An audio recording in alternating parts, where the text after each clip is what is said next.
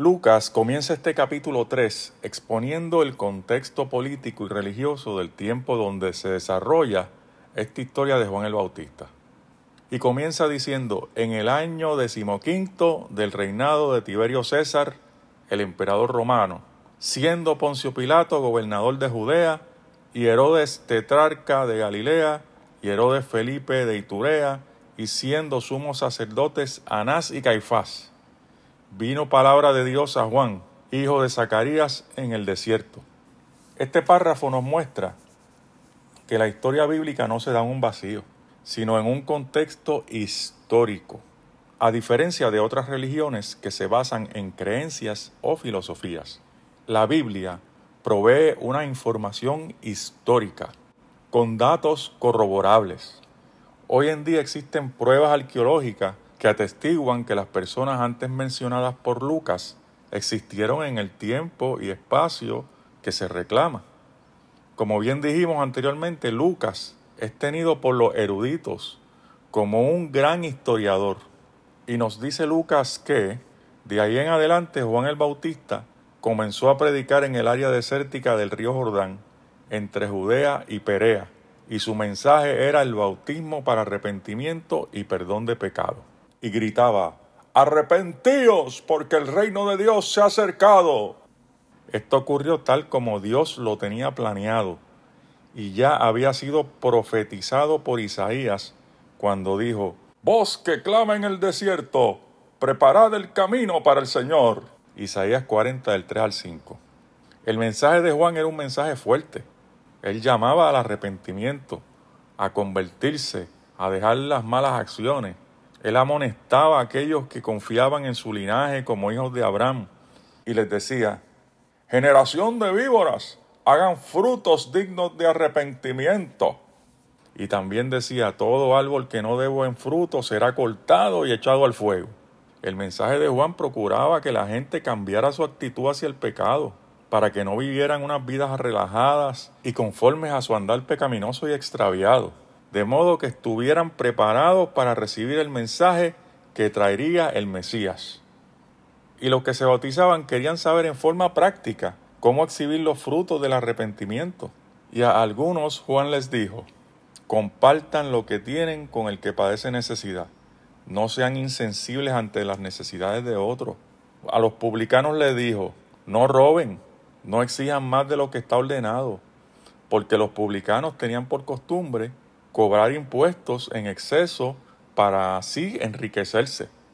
A los soldados también les dijo, no extorsionen a nadie.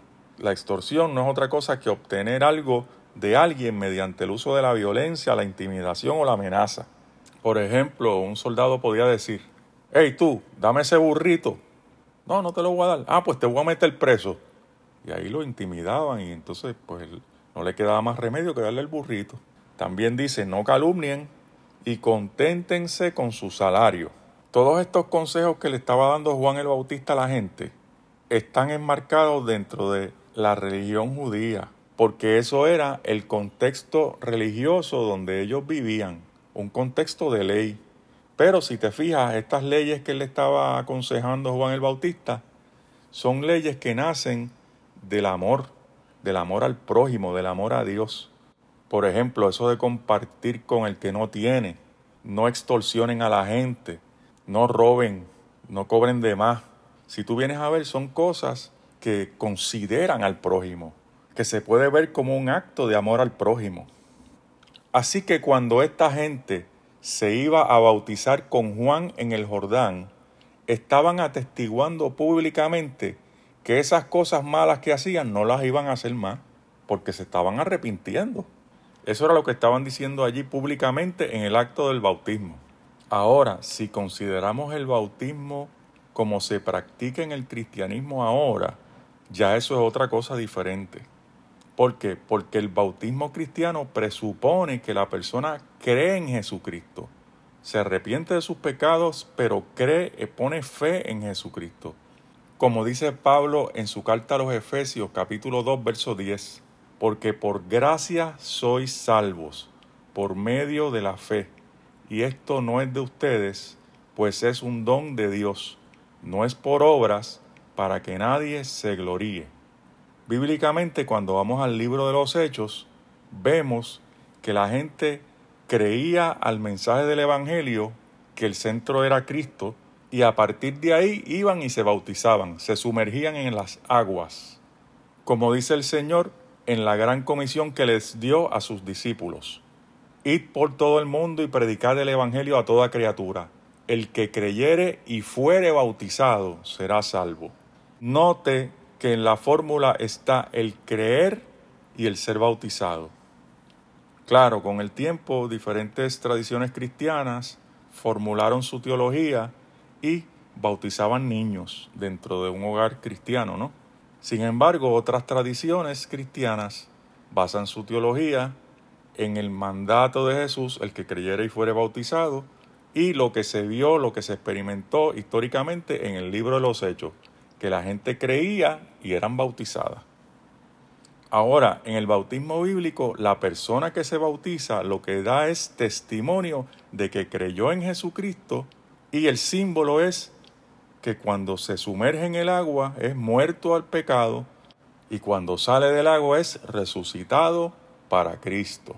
Por otro lado, algunos pensaron que Juan era el Cristo, el Mesías, pero Juan el Bautista aclaró el punto y les dijo que él bautizaba solo con agua, pero que venía uno que era más poderoso, que bautizaba con Espíritu Santo y fuego.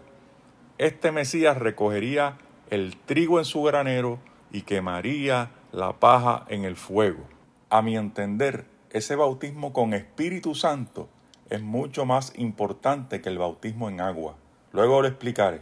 Y Lucas nos da una nota final de que Herodes el tetrarca fue reprendido por Juan por todas las maldades que hacía y también porque tenía una relación adúltera con la esposa de su hermano Felipe. Por esta causa el tetrarca metió a Juan en la cárcel. Hay una realidad en el cristianismo, es que siempre tenemos el riesgo de sufrir por el Evangelio. Es más, espéralo.